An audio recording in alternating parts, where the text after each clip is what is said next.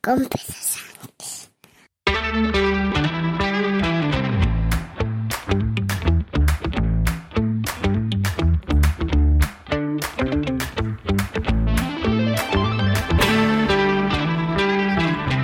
Buenos días, miércoles 15 de marzo de 2023, capítulo 946 de un podcast sobre mis cosas, que en el fondo son las tuyas. Y hoy quiero hablarte de un negacionismo extraño. Eh, quiero hablarte de Antoñito y su teléfono. Antoñito, mi padre, Antonio, eh, tiene un teléfono de señor mayor, ¿vale? Cuando él se quejaba de tener el mismo teléfono que mi madre, estos teléfonos de concha que se abren, em, pero de señor mayor con teclas grandes, em, yo le compré un teléfono para que hiciera con él lo que quisiera. Pisarlo si quieres con una pisonadora. Un Black, Blackview, creo que se llaman estas marcas. Esta marca, Blackview, una marca que suele montar... Mm, sistema operativo Android, pero que en este caso era pues como uno de los antiguos Nokia, solo que eh, todo con juntas tóricas, la tarjeta hay que meterla mm, abriendo con una pequeña herramienta, un pequeño destornillador de estrella que trae el propio móvil, mm, bueno, cosas de estas. Finalmente me lo devolvió porque decía que las teclas eran muy pequeñas para él, después de haberle cambiado varias veces el idioma al teléfono, él no había sido, el idioma se había cambiado solo.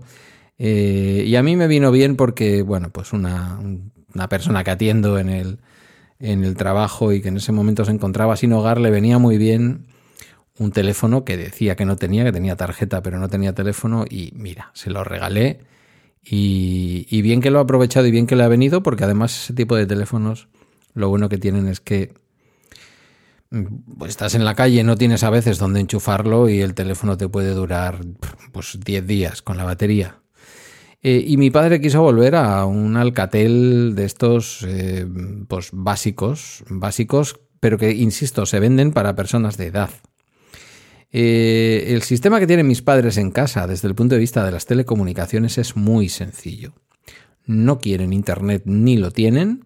A ellos lo que les gusta es la TDT en su pequeño televisor Samsung de 32 pulgadas, que es exactamente el mismo tamaño que la pantalla que estoy utilizando yo aquí, la pantalla HP que utilizo conectado al, MacBook, al, lo diré así, al MacBook Air Em, entonces, bueno, veis que por el lado de plataformas y cosas así, ya tal, y por el lado de la telefonía, mi madre tiene un producto muy, muy de persona mayor, que es el teléfono fijo de toda la vida de casa y el teléfono móvil, ofrecidos en este caso por Vodafone, lo ha tenido en otros momentos por Orange, vamos cambiando en función de lo que bueno, de las ofertas que le hacen, ¿no? Está, eso está en torno como a 15, 16, 17 euros.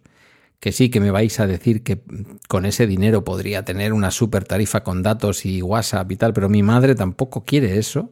Se lo hemos ofrecido varias veces y no quiere. Entonces lo que tiene es un teléfono fijo, pero que se lo lleva encima porque en realidad es un teléfono, por así decirlo, un número virtual que por debajo opera un número móvil de Vodafone. Eh, el problema que tiene esto es que lo mejor que puedes hacer es seguir dando todo el rato tu número fijo, porque si te tienes que cambiar a Orange nuevamente por un tema de precios, por una oferta mejor, por lo que sea, y en este tipo de productos estas cosas siguen ocurriendo, el número móvil no te lo respetan. Es decir, el número móvil no deja de ser más que un instrumento para que tú puedas llevarte eh, de un lado para otro. En su momento es un producto que contrataron porque ellos pasaban largas temporadas en Noja y era una manera de llevarse su 944 tal, teléfono con prefijo de Vizcaya fijo eh, a Noja y por lo tanto pues no tener ningún problema por ahí, ¿no? Son de estas personas que se han quedado ancladas en el número fijo y aunque el teléfono de Osakidecha de referencia es el mío y aunque en realidad pues las personas con las que mi madre habla, que básicamente son sus primas del pueblo, mi tía monja, mi tía la de Baracaldo, etcétera, pues eh, ella sigue pensando que lo que tiene que defender es el mantenimiento de su número fijo. Digo que el problema es que a veces cuando con ese teléfono ella llama, el número que aparece en cualquier sitio al que ella llame, donde haya una centralita o un teléfono un poco inteligente de sobremesa y se pueda ver el número, es un número móvil. No es su 944, eh, no me acuerdo el número, porque ya no marcamos números. 456, 94456, que así empiezan muchos teléfonos de los de antiguamente en Aldacano. Bueno, em, entonces por ese lado mi madre no quiere saber nada. Yo varias veces les he dicho que les metía en mi eh, tarifa de O2, en donde por 5 euros cada uno, es decir, por mucho menos de lo que pagan ahora, prácticamente la mitad o al menos dos tercios, los dos tendrían llamadas ilimitadas y eh, datos, pues no ilimitados, pero para ellos como si fueran ilimitados, porque lo que usarían en cualquier caso sería WhatsApp para poder eh, ver fotos de la tía monja o algún grupo de la familia del pueblo y alguna cosa de esas que tienen en donde está mi hermana y en donde hay alguna persona más, pero ellos no están porque no usan ese tipo de teléfonos. El caso es que mm, mi padre y mi madre se fueron eh, la semana pasada estuvieron por Granada eh, visitando a mi tía la monja precisamente y mm, eh, mi padre parece que su teléfono lo intentó encender varias veces con un, pin equivocado, ¿vale? A Antoñito ya a veces los números le bailan y vete tú a saber qué le vendría a la cabeza y vete tú a saber por qué yo no le tengo quitado el número PIN a ese teléfono. Yo pensaba que sí, que se lo tenía quitado. Eh, el PIN de la tarjeta, pero, pero no se lo tengo quitado, ¿vale? Eh, que alguien me puede decir, no, hombre, no les quites el PIN a la tarjeta. Esos teléfonos no tienen manera de tener seguridad. Por otra parte, pues, ¿qué es lo que vas a captar? Pues un montón de números de tu familia, poco más. ¿Vale? Igual alguno considera que eso tampoco debe de estar ahí como a la vista, pero son teléfonos que se bloquean físicamente con, una palanquita y luego se desbloquean dándole a dos teclas. Como recordáis, los, los teléfonos Nokia de hace, pues eso, 15 años.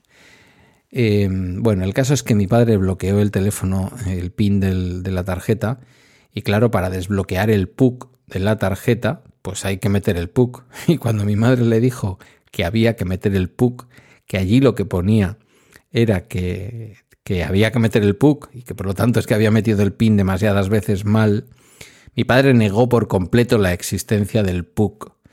Por eso lo del título de el, negacionista del PUC. El negacionista del PUC no es otro que Antoñito.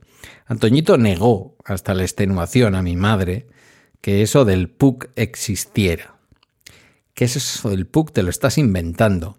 Hasta que ella por fin llegó, debió de llegar una monja joven. Cuando digo monja joven tenéis que interpretar eh, que estoy hablando seguramente de cerca de 70 años también, 60 y muchos. Eh, y le dijo, no, no, Antonio, que tienes razón, Angelita, que lo del PUC es un número más largo que te pide la tarjeta una vez que has bloqueado el número PIN y que eso viene, eso viene escrito en, en la tarjeta de plástico donde te venía la tarjeta del móvil.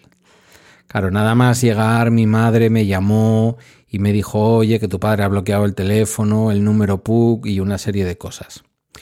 Eh, la verdad es que yo no entro en la zona clientes de Pepefon. Mi padre tiene el número con Pepefon desde hace, ¿qué os diré yo? No sé, 15 años igual. Eh, yo cuando Pepefon se puso muy muy de moda y tenía unas tarifas muy baratas, de unos céntimos, tres céntimos o algo así el minuto, pagando eso sí, el, pagando el, lo diré, la conexión, ¿no? el, establecimiento de llamada.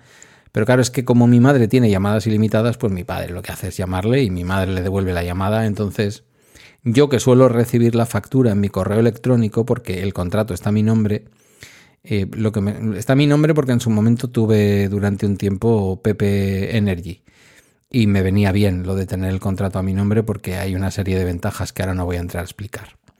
El caso es que eh, yo no entro en la zona clientes. Podría haber entrado en la zona clientes, pero no suelo entrar en la zona clientes, ni me sé el usuario, ni me sé la contraseña, porque al final a mí me llegan 89 céntimos, es 35 céntimos de consumo eh, mensual. Yo creo que Pepefon palma pasta con mi padre, casi seguro.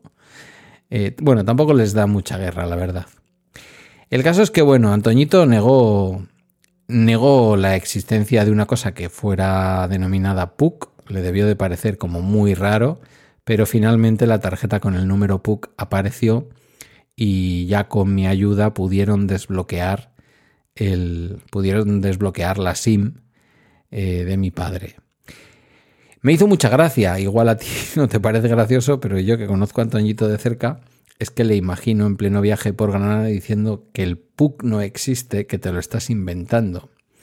Y es que, bueno, ya no solo es la edad, es que también pues sus ictus y sus cosas le van dejando huella y aunque a veces es algo como pesado de sobrellevar una buena parte de las veces, sobre todo cuando lo ves desde fuera, es sobre todo gracioso. El negacionista del PUC. Un día os prometo que lo traigo por aquí y le pregunto qué hay de su número PUC y qué le pasó en Granada. Ya veréis como lo que cuenta no se parece absolutamente en nada a la versión que yo tengo por mi madre. Esto es así, es una regla completamente matemática. Hasta aquí el bala extra de hoy. Agradezco tus comentarios o mensajes en la comunidad de Telegram si me quieres decir algo del PUC de Antoñito y a través de balaextra.com donde están mis redes y mis medios de contacto. Gracias por tu escucha y hasta mañana.